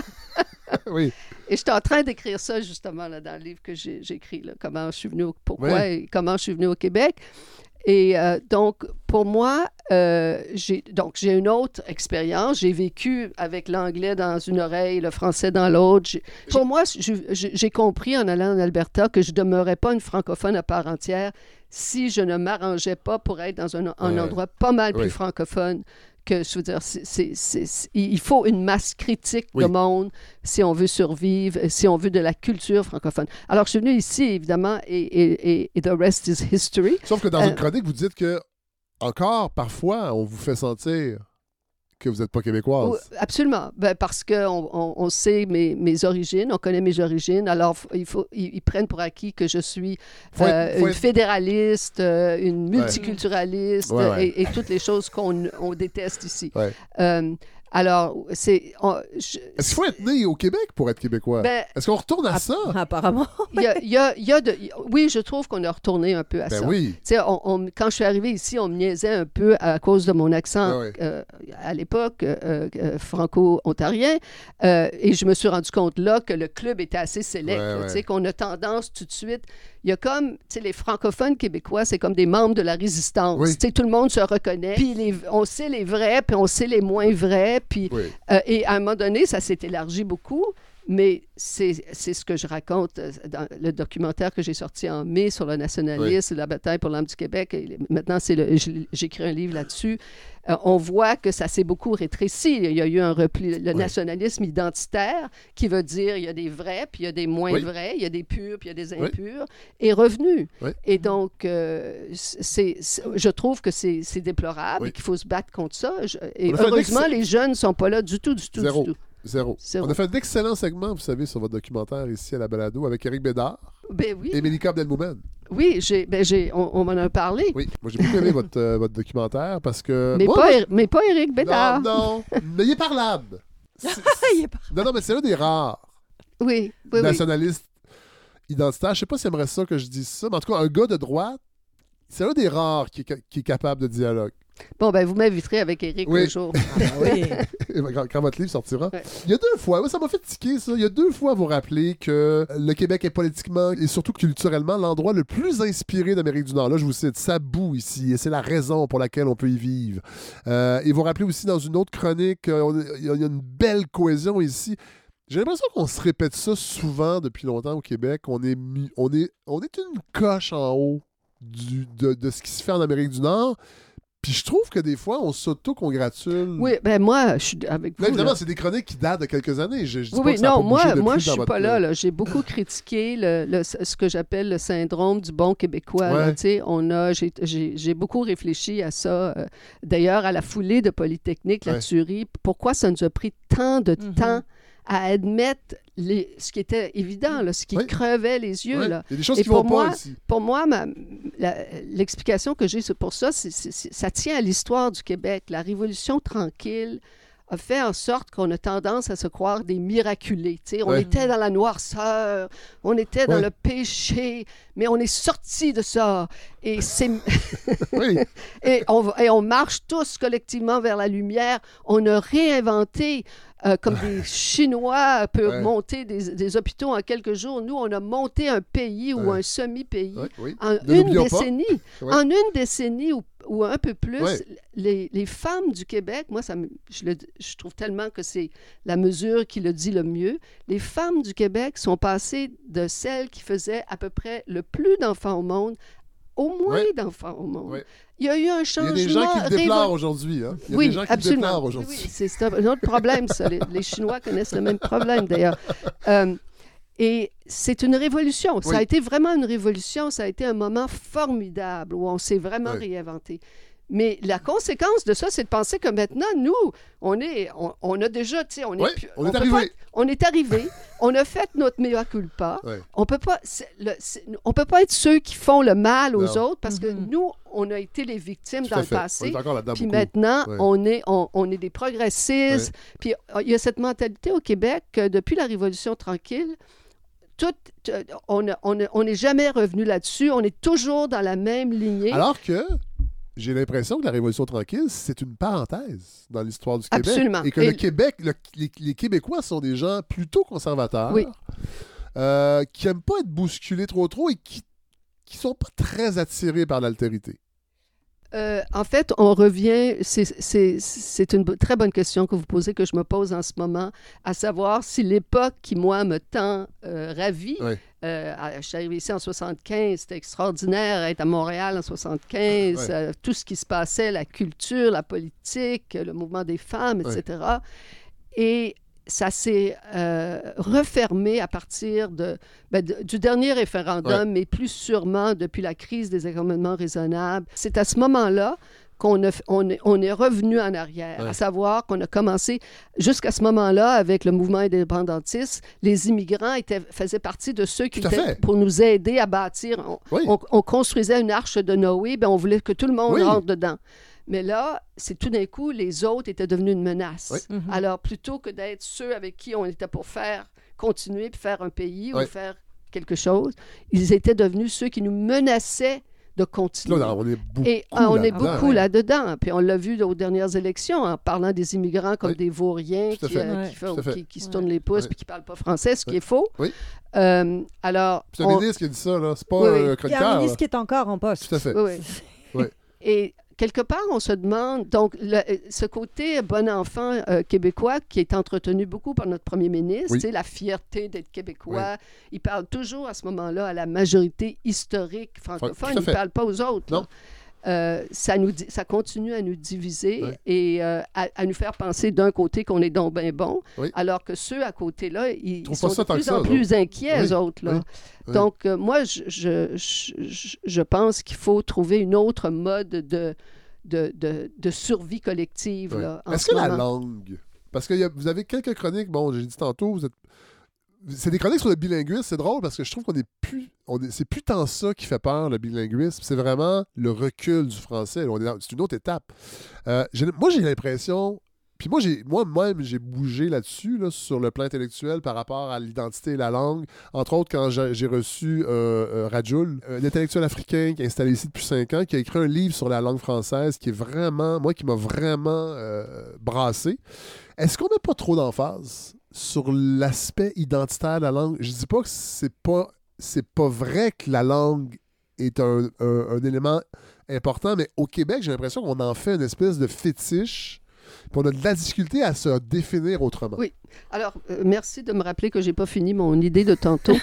oui, alors, c'est, on met beaucoup, on obsède sur la langue Ouais. et on parle, on a des gros titres sur la, la baisse de la langue maternelle, Oui. alors que c'est normal. On a arrêté de faire des enfants, nous, les francophones de Oui, souche, à cause des femmes. à cause des femmes, et on le revendique et on on retournera pas en arrière là-dessus non plus. non. Euh, donc, la seule façon qu'on peut continuer à parler français, c'est d'amener des gens qui vont venir parler français avec nous, Oui. qui ne seront pas des Dans, francophones dans de la souche place publique. sur la place publique. Donc, il faut mesurer la langue sur la place publique. Mais l'autre chose qu'il faut, dont il faut s'inquiéter beaucoup plus, c'est l'attractivité, pour parler comme les Français, Oui. de, la langue, de la culture, pas de la langue. On va parler français, les Africains, les, les, les gens qui viennent d'ailleurs, s'ils considèrent qu'ils s'identifient à la culture, oui. si la culture les englobe, les englobe. Et en ce moment, c'est ça que les jeunes euh, déplorent et fait. nous disent. Comment moi je peux m'identifier à la culture francophone, et c'est les francophones qui le disent, quand vous ignorez mes amis? Tout à fait. qui parlent, qui font du rap puis qui viennent Ben oui. d'ailleurs, Ben et oui. c'est- on est devenu, on est devenu exclu, on a fait un club exclusif euh, depuis quelques années, depuis la crise des accommodements raisonnables, c'est clair. Il faut faire le contraire. À, à un point tel que ne pas connaître Véronique Cloutier peut être, ça, c'est un, peut un être problème. suspect. C'est un Mais c'est presque devenu une question. de de Mais en test fait, de valeur. C'est incroyable. C'est Oui. cette question Alors que c'est une bonne nouvelle que les jeunes ne s'intéressent pas à Véronique Cloutier. Bon, bon, bon. Cette question de la langue, moi j'ai l'impression que c'est quand même beaucoup un paravent. C'est-à-dire qu'on se préoccupe de, du, du fait français de façon. Des têtes de euh, pipe, comme vous dites dans une de vos chroniques, il faut arrêter de calculer Oui, les têtes de de pipe qui pipe. parlent français. C'est ça, puis c'est devenu une espèce d'obsession, mais en même temps, ça empêche, évite, euh, permet de ne pas se questionner sur le manque de valeurs communes autres. Tout à fait. Et c'est pourtant, ce- c'est exactement ce que vous dites aussi, c'est que cette culture qui est pas juste les livres, les films, les, les spectacles, il y a- il y, a quelque chose dans les valeurs aussi qui est censé nous unir, qui est censé faire qu'un jour, si on a un vrai problème, on va descendre tous ensemble dans la rue. Ben, c'est où?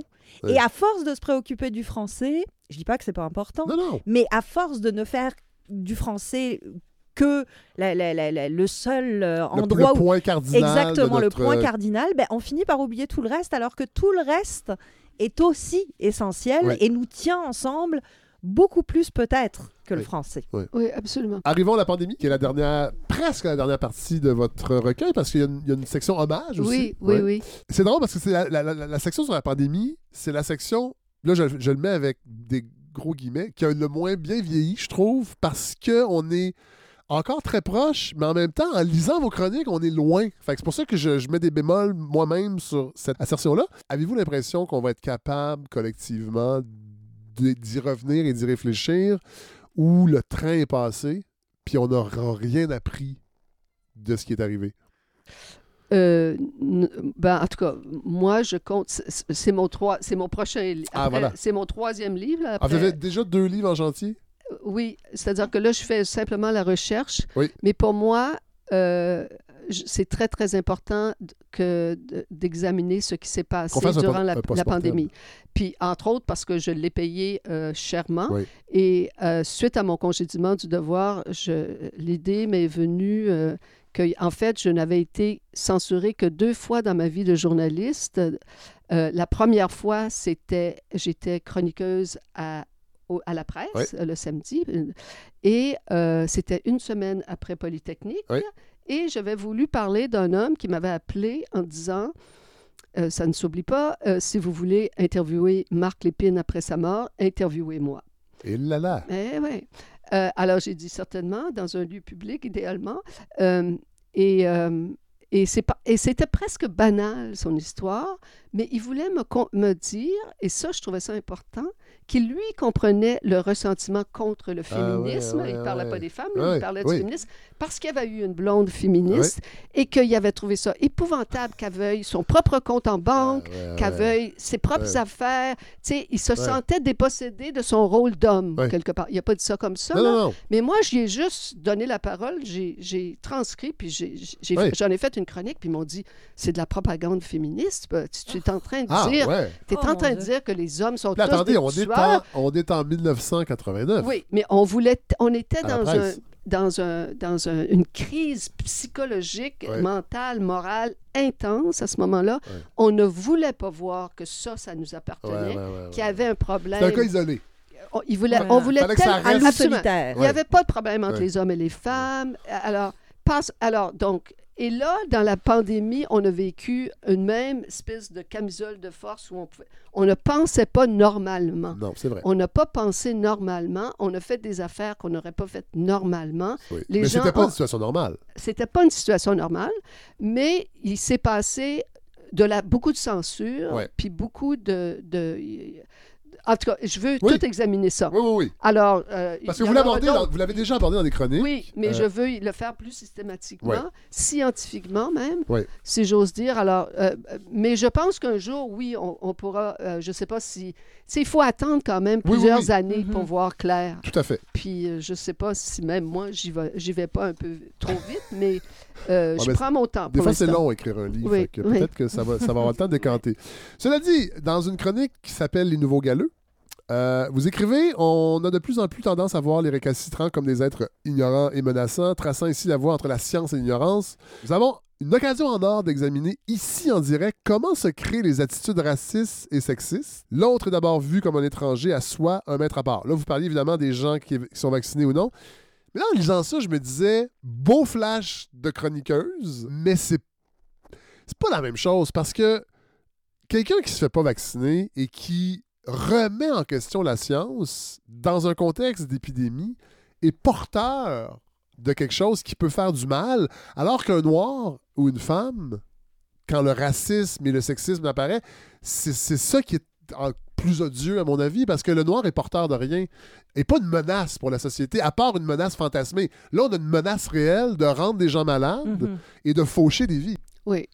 Mais euh, je, je suis d'accord qu'il y a des bémols à amener, mais je voulais juste montrer à quel point on était rendu loin Oui, à, au- au- à- à- et- euh, tenir à bout de bras et même à, à traiter comme des parias Oui. tous les gens qui n'étaient pas. Il n'y avait pas de.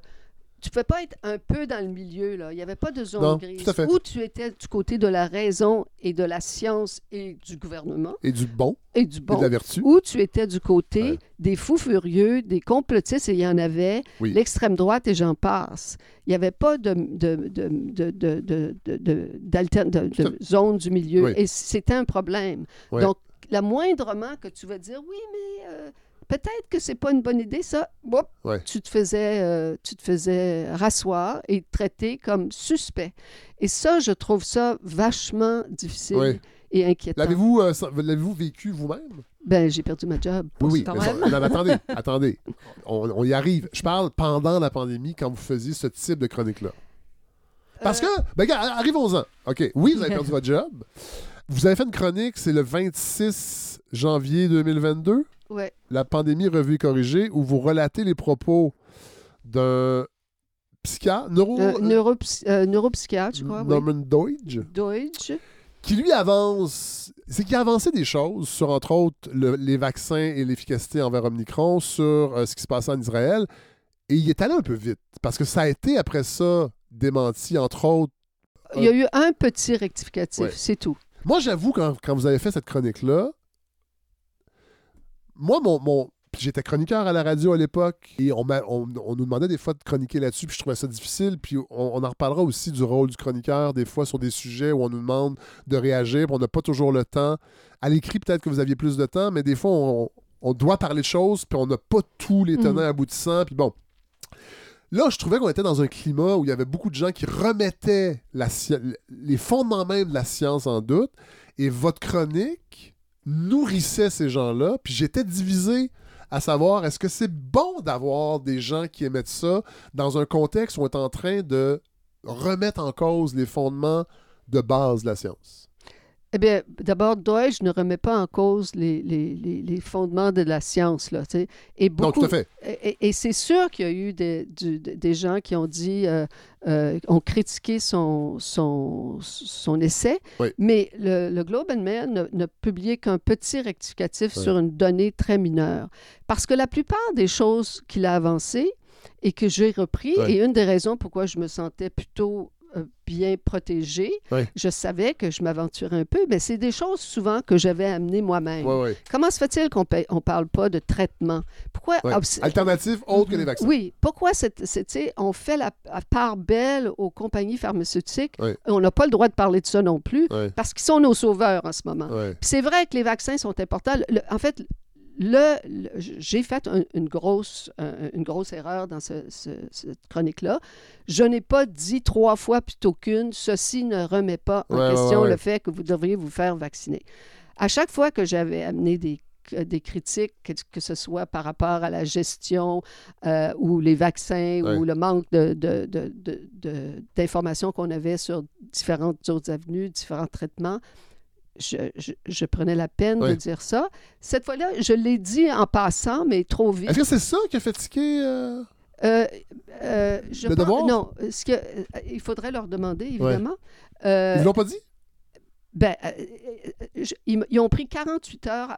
Bon, la, la première chose qu'il faut savoir, c'est que un des réseaux de mes, de mes problèmes, c'est que la, la- la- la rédactrice en chef n'était pas à son poste le jour, euh, la veille de, ma, de Ah ma ouais. chronique, parce que euh, c'est elle qui relie toutes les chroniques. Ouais. Parce qu'elle aurait sans doute demandé des rectifications ou des petites Ah affaires. de- parce que ça C'est Marie-André Choudard.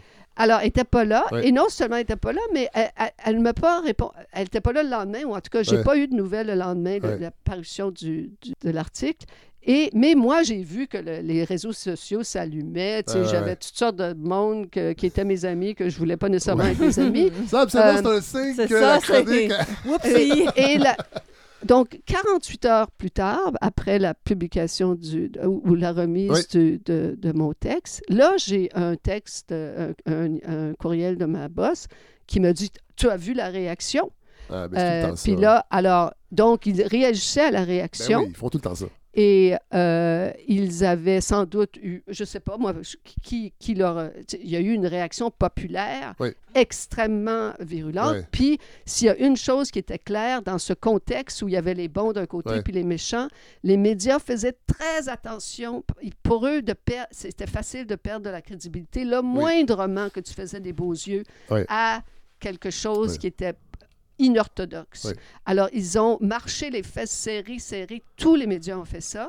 Euh, et, pour le reste, je pense qu'une partie de l'explication aussi, c'est que sans doute que j'ai fatigué depuis un certain Ah temps et que, tu sais, ma corde était beaucoup plus Ouais, usée ouais. Mais que ça, vous je... ne le saviez pas. Je savais que mon rapport avec la rédactrice en chef était pas bon, et, euh, mais je, non, je savais pas que ma corde Mais comment on fait pour fonctionner? Est-ce que vous sentiez quand même que vous aviez sa confiance ou, ou ils vous tolèrent parce que vous, avez, vous amenez un lectorat? Parce que, dans le fond, que cette chronique-là soit euh, bien écrite ou qu'il manque quelque chose, ça valait pas de perdre votre, votre tribune quand même. Parce que tant qu'à ça, il y en a d'autres ouais, au devoir. Il y en a d'autres au devoir présentement. dire. Pour moi, m'être désabonné puis en avoir parlé ici, moi, j'étais plus capable de donner mon argent à Christian Rioux, aux propos tenus par Christian Rioux, entre autres. C'est quand même étonnant que vous soyez oui. devenu une brebis galeuse Oui, oui, mais je pense que... avec vos, vos faits d'armes. Je veux dire, c'est Oui, oui. de je pense que d'être, je, je pense le fait euh, d'être une femme euh, Oui. euh, d'âge euh, mûr Oui.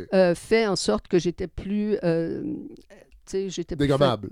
dégommable que d'autres. Ouais. Je suis assez évidemment personne ne va admettre ça, mais je pense que c'est assez évident. Euh, Il y, a le- il y a le cas de Christian Rioux. euh, Étiez-vous trop à gauche pour le devoir? Euh, ben, il faudrait encore leur demander Ouais. parce qu'ils se, ils se prétendent être à, gauche et progressistes, etc., etc. Moi, je pensais drôlement, euh, je le dis dans l'introduction du livre, que j'étais parfaitement à ma place. Ouais. tu sais, Que il y avait que je faisais le rôle qu'ils voulaient que leurs chroniqueurs font. Et d'ailleurs, il faut savoir que le devoir, sans les chroniqueurs, il n'existerait pas. Comme, là. comme bien des journaux? Presque t- la- la- les trois quarts des pages culturelles, c'est des chroniqueurs, c'est des fait. collaborateurs. Et puis, ben, il y en a, il y en a plein d'autres. Et on est, tu sais, on est Mais c'est pour est- ça que Christian Rioux est encore là. C'est qu'il y a un lectorat absolument. qui aime ces propos-là. Mais moi, j'avais un ça, j'imagine, Mais j'avais un lectorat aussi, aussi. j'imagine. Mais visiblement, il pesait pas aussi lourd. Non, visiblement, il ne pesait pas aussi lourd. Euh, et euh, pour le reste, je pense que c'est une question de, de, de conflit de personnalité. ce qui puis arrive. De ne pas être aimé. Oui, oui. Est-ce que ce, ce- ce- ce renvoi-là vous oblige, j'imagine, à réfléchir à votre rôle de chroniqueuse? Et est-ce que le commentariat... Parce que moi, je trouve que le commentariat prend beaucoup, beaucoup, beaucoup de place. Puis j'y ai participé, là, je veux pas lancer la pierre. Je l'ai fait à la radio. J'ai arrêté euh, d'un accord commun, mais moi-même, à un moment donné, j'étais plus à l'aise de commenter des, des sujets qui m'intéressaient pas toujours, mais qu'il fallait le faire parce qu'ils sont dans l'actualité. Ouais. Est-ce que, est que le fait d'avoir été tassé comme ça, vous, vous avez réfléchi quand même à votre rôle de chroniqueuse? Est-ce que vous avez encore envie de faire ça? Euh, oui, ça me fait beaucoup réfléchir. Euh, cela dit, je suis absolument d'accord qu'on peut être, euh, on peut avoir l'impression qu'on ne nage que là-dedans, dans Ouais. l'opinion vite fait. Euh, c'est- Ben, à l'écrit, je pense pas, cela dit, Mais- vous avez le temps. Mais justement, moi, c'était le défi que je me donnais. Je travaillais fort, mais fort. Je prenais, je, je commençais à travailler là-dessus, à penser à ça presque sans arrêt. Ouais, À partir de samedi, dimanche, lundi matin, il fallait absolument que j'aie mon, mon sujet. Et là, je Eh faisais bon, la Ça me rappelle recherche souvenirs. et j'écrivais pendant une journée complète, je réécrivais. Ouais. C'était torché, Ouais. mon affaire. Ouais. Puis je pense que ça paraît. Tout à fait, tout à fait. C'est pour ça que je veux pas, je veux pas que parce qu'on parle de la dernière chronique, d'entacher votre démarche. Et, et C'est pour ça que c'est intéressant de ce que je voulais surtout, c'est de, d'aller là où les autres n'allaient pas. Je voulais avoir, de pouvoir euh, parler de choses qui étaient trop souvent laissées dans l'ombre. Ouais. Soit qu'on en parlait toutes d'une même façon, soit on n'en parlait pas, assez. ouais. Alors, pour moi, j'avais, je trouvais que je, je, je, je- faisais ça. Là. Tu sais, Ouais. J'étais, comme je dis dans l'introduction, j'étais devenue un peu l'experte, malgré moi, de l'art de se mettre la tête sur le bio. Euh, et c'est, mais c'est parce que je, me, je, je voulais qu'on parle de choses, de, de ouvrir, parce qu'au Québec, on a tendance, à, des fois, à ne pas vouloir débattre des choses qui sont, Oui. qu'on considère que- un peu indélicates ou euh, qui nous portent... euh, qui nous portent ombrage, qui nous font ombrage. Ce que je retiens de cette expérience après l'avoir, après avoir arrêté, c'est que quel soulagement de ne pas être dans le, le collimateur à chaque Ah oui. semaine, d'être obligé Oui, hein? d'accoucher d'une idée, Ouais. puis de l'avoir... euh, On s'en rend pas compte. on s'en rend pas compte. C'est un stress épouvantable. Oui, En, en plus, je, je- je- je devais dévorer toute l'actualité Oui. tout le temps. Oui. Et l'actualité est franchement déprimante. Vous seriez bonne euh, dans une balado. On a le temps, on n'est pas dans le. On Oui. pas dans le. Non, mais j'y pense. Oui. euh, j'y pense. J'aimerais ça. Parce que je pense que l'avenir est plus dans, ces, dans, dans Oui. des choses plus. euh, où on a plus de liberté, plus de contrôle. On n'est pas dans l'urgence de commenter absolument ce qui vient d'arriver. Absolument. C'est drôle parce qu'avant que j'a- j'appuie sur le bouton enregistrer, vous me disiez vous êtes allé à- au monde à l'envers parce qu'il y a une des chroniques dans la section pandémie où vous défendez un peu Stéphane Bureau avec euh, son entrevue avec Didier Raoult à Radio-Canada. Il s'est fait taper sur les doigts. Mhm. Par rapport au dialogue, à tendre des perches. Je comprends l'idée de Stéphane Bureau. Je suis pas sûr qu'il l'a bien rendu, mais Didier Raoult, pour moi, restait quelqu'un de de problématiques. Mm. Puis je suis pas sûr qu'on avait absolument besoin d'y donner toute cette tribune-là, alors qu'il y a des gens qui travaillaient fort pour réellement aider les autres dans cette pandémie-là et non pas nourrir leur propre ego narcissique. Je suis pas sûre non plus que c'était le meilleur choix. Mais moi, je réagissais pas euh, au fait qu'il avait choisi cet homme-là puis Ouais. qu'il voulait le faire entendre. Je réagissais aux réactions Ouais, voilà. Mhm. qui Ouais. n'avaient vraiment aucun Ouais, bon ouais, sens. ouais. Où on est tombé là-dessus comme si c'était la pire Ouais. chose euh, et que c'était, la- on parlait de la vérité, que la vérité c'était contre la vérité. Et Ouais. Qui a la vérité? Il n'y a Ouais, personne qui a la vérité sur la pandémie. Là. On est en train de, ça change, la, la science change. Ben, à part qu'il n'y a pas eu autant de morts qu'on pensait à cause des vaccins. Oui. Ça, on peut quand même Mais- le mais dire. ça, absolument. Euh, mais a- avant d'avoir la vérité, il va Oui, oui. falloir attendre bien Tout longtemps. Tout à fait. Et, et c'est, c'est, une façon de faire taire le monde en disant nous, on a la vérité. Ouais, Il y a des gens qui ont la vérité et toi, tu ne l'as pas. Euh, ça, je- je- c'est inacceptable comme point de vue. Et c'était très très courant. Donc pour moi c'était sûr que c'est vrai que c'était pas un bon c'est un bon intervieweur. Oui. Euh, Stéphane Bureau c'était pas sa meilleure Non, entrevue mais comme ça, ça, ça, on pas a, ça, on a le droit de ne pas être transcendant dans toutes Oui. nos entrevues. il a passé à côté. On, vo- on- on voyait qu'il ne voulait pas absolument parler de l'hydrochloroxine, Ouais. Ouais. euh, mais il voulait parler du fait qu'on ne pouvait plus se parler, mais c'était trop mou et trop Ouais, vague. Et bien, ça, la- il n'est jamais, par- il est jamais sorti de la gare avec son train. Là. Euh, alors, c'était raté, puis il ne fait pas la rater, celle-là. Mais ça fait- méritait pas les réactions.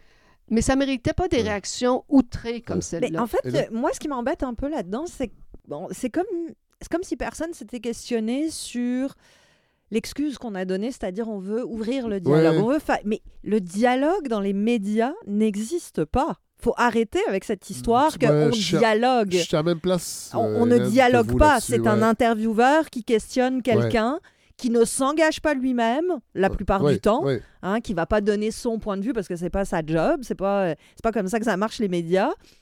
Il n'y a pas de dialogue, il n'y a pas d'échange, c'est pas vrai. Non. Et donc on, on met sous le, le parapluie de- du dialogue beaucoup de choses qui, Ouais. dans le fond, sont surtout le ça- fait de donner la parole à. Ça m'interpelle. C'est pour ça que ça m'a étonné. Vous me disiez, ah, j'étais là au monde à l'envers, puis ça s'est bien passé. Parce que on regarde le panel euh, de, gens qui sont là-dessus. Je pense qu'ils ils ont travaillé un peu là-dessus parce qu'au début, il y.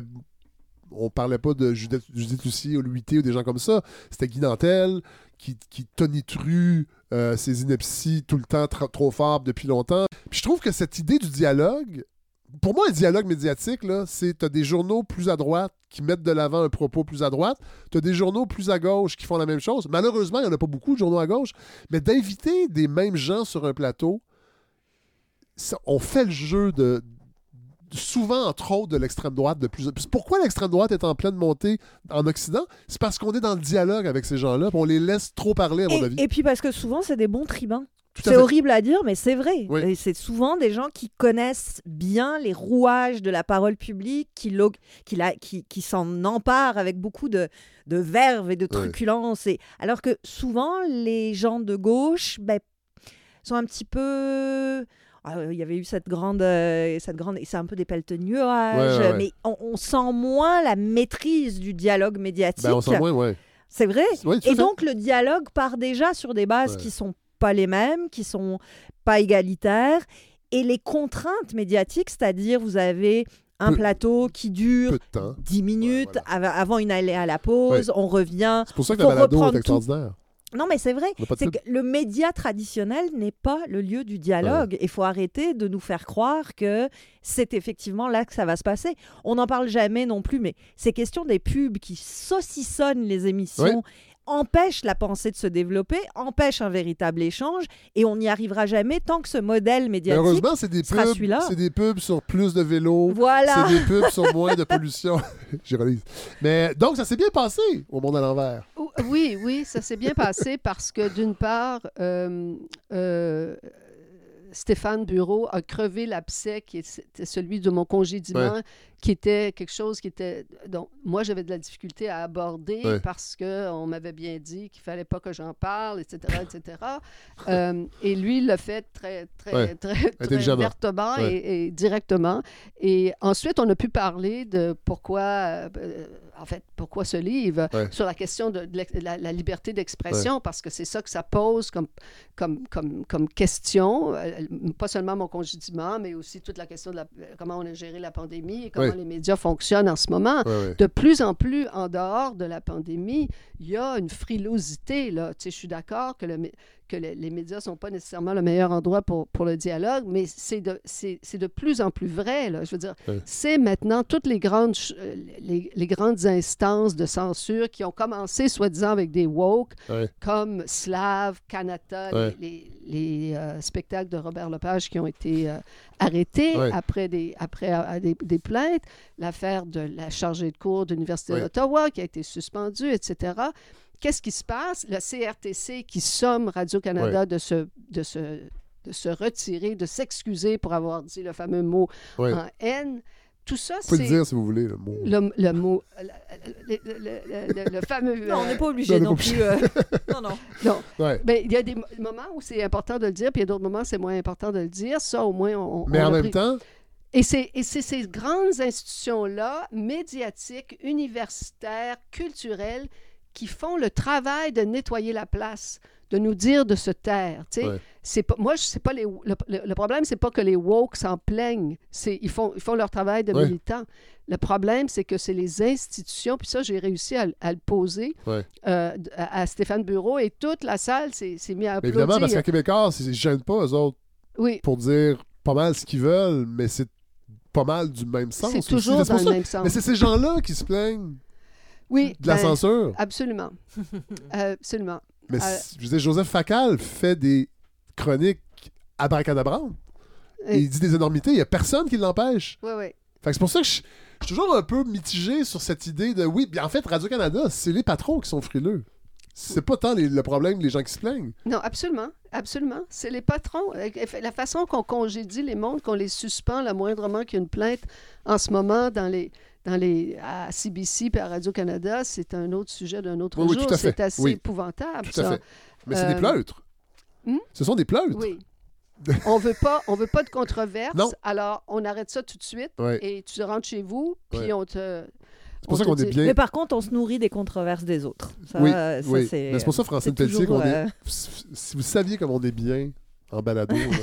ben, euh, merci d'être venu nous parler de, la- de l'art de se mouiller. Évidemment, il y a, y y des sujets que vous traitez dans vos chroniques que j'ai pas abordés parce que le temps manquait. Puis bon, euh, en même temps, je veux que les faut gens. que les gens aient quelque chose à lire. Ben, c'est ça, je veux pas tout. euh, mais voilà. Alors, euh, on se procure, c'est euh, l'art de se mouiller, c'est chez Éco-Société. Merci. Hélène Taradji, merci. Ah, plaisir. Euh, on se retrouve bientôt. On a un enregistrement la semaine prochaine devant le public. Je sais pas quand il va être diffusé, mais euh, on va savoir bientôt. Mhm. Euh, ben, merci. euh. Merci, merci à vous. Merci.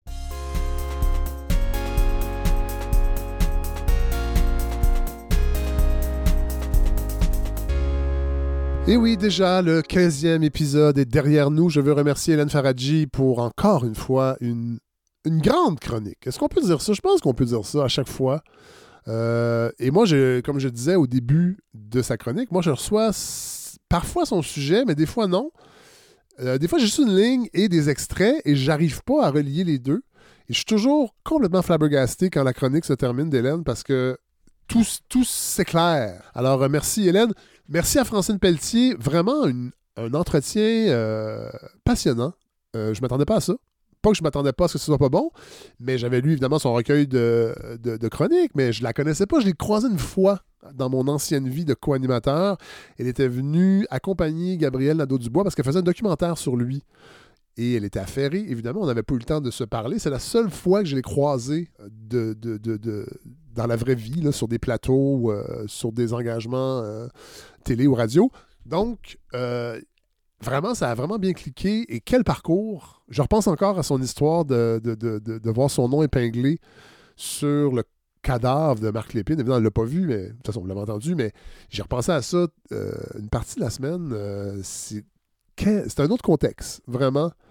Les années 80, le féminisme dans les années 80, versus aujourd'hui. Puis là, je dis pas qu'aujourd'hui, c'est rien, mais on voit quand même comment les époques peuvent être différentes pour une même cause. Alors, merci vraiment euh, Francine Pelletier. On, se procure évidemment l'art de se mouiller.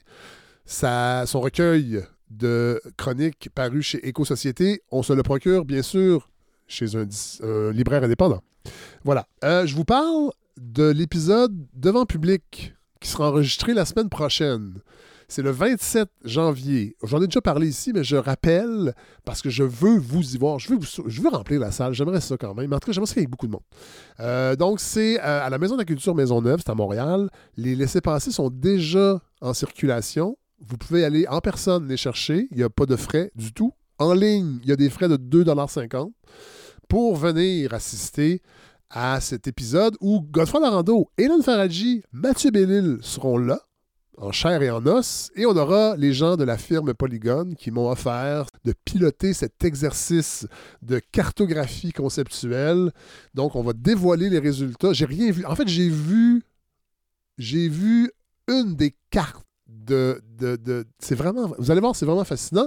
Et on va faire quelque chose d'assez élaboré parce que on va, quand l'épisode va être diffusé, je ne sais pas quand est-ce qu'il va être diffusé, ce ne sera pas l'épisode du 28, euh, parce que ça, on l'enregistre le 26 ici dans les luxueux studios de la balado, mais je vais le- probablement le publier euh, quelque part au mois de février et il y aura, via probablement l'infolette, je vais envoyer les documents, les PDF de Polygone. Alors les gens pourront suivre en même temps que nous, on, les- on va les dévoiler lors de l'enregistrement. Vous pourrez suivre et voir cette fameuse cartographie conceptuelle et les idées qu'elle renferme pour voir comment les auditeurs et les auditrices de la balado qui ont participé à l'exercice s'imaginent le futur de la balado. C'est vraiment un exercice complètement fucked up, je dois le dire, euh, et vraiment excitant. Donc, si vous voulez venir assister à ce dévoilement-là, puis là, il y a une possibilité même que des auditeurs viennent au micro. On est en train de patenter ça avec la Maison de la Culture, mettre des micros. J'aimerais ça qu'il y ait une discussion autour de ces idées-là qui ont été avancées, puis qu'est-ce qu'on va en faire, comment on peut les, matérialiser. Donc, ce sera le 27 janvier, vendredi prochain, c'est à 19h30. C'est une formule cabaret, je pense qu'il y a de l'alcool même. Bon, là, évidemment, on le sait, vous, ne pourrez boire que probablement un verre si vous suivez les nouvelles recommandations de Santé Canada. Euh, mais ça va être le fun. Il va y avoir quelque chose de festif. Je sais qu'il y a déjà une quarantaine de billets qui sont réservés. La salle contient 140, mais elle est modulable si jamais elle n'est pas pleine. Mais anyway, on enregistre un épisode. Fait que venez donc. Ça va être bien plus simple. Donc, euh, lundi, je vais probablement envoyer une infolette. Peut-être en fin de semaine, mais je pense que ça va être plus lundi où il y aura toutes les informations, comment se procurer les laissés-passer, si jamais vous euh, vous avez rien compris avec vos oreilles, ce qui peut arriver, parce que vous faites d'autres choses. Vous êtes en auto, par exemple, euh, au chalet, ou euh, en roulant vers le parc du Morford pour aller faire euh, 15 km de ski de fond. Donc, euh, j'enverrai les, informations, mais j'aimerais vraiment ça que vous soyez là. Bon, euh, on va terminer en chanson. J'avais pas d'idée euh, de, de, de- pièces à mettre. Et là est arrivé le décès de David Crosby. Moi, je suis pas le plus grand fan de, de Neil Young puis de ses incarnations de groupes dont Crosby, Still, Nash, Young et Crosby, Still, Nash ou Crosby, Still, Young. Euh, moi, c'est via les Birds que j'ai découvert le travail de David Crosby. Euh, mais avant tout, j'ai découvert les Birds, parce qu'évidemment, c'est pas ma génération, c'est les années 60, via Sebado, un groupe de lo-fi euh, du Massachusetts, euh, piloté par Lou Barlow. Lou Barlow, qui, pour les amateurs de musique grunge, euh, était le bassiste de Dinosaur Jr. avant que le chanteur le crise dehors, sans l'avertir. Euh, il s'est rendu compte que le groupe avait un show puis il était pas, il avait pas été appelé. Il a par la suite fondé Sebado et sur l'album Smash Your Head on the Punk Rock, album sorti en 92, il y a une reprise. Il y a une reprise des Birds. Moi, c'est comme ça que j'ai découvert euh, David Crosby. Donc, c'est ce que je vous offre aujourd'hui. Everybody's been burned. Bonne semaine tout le monde.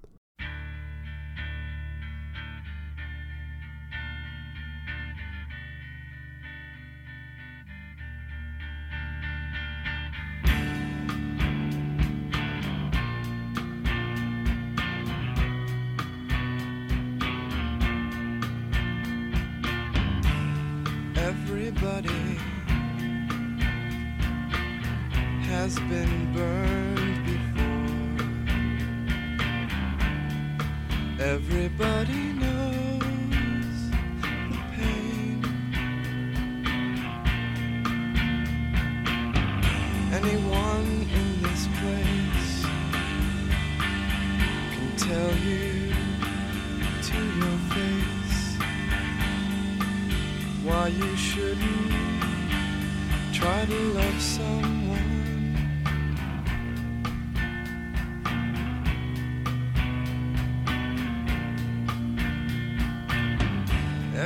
nobody knows.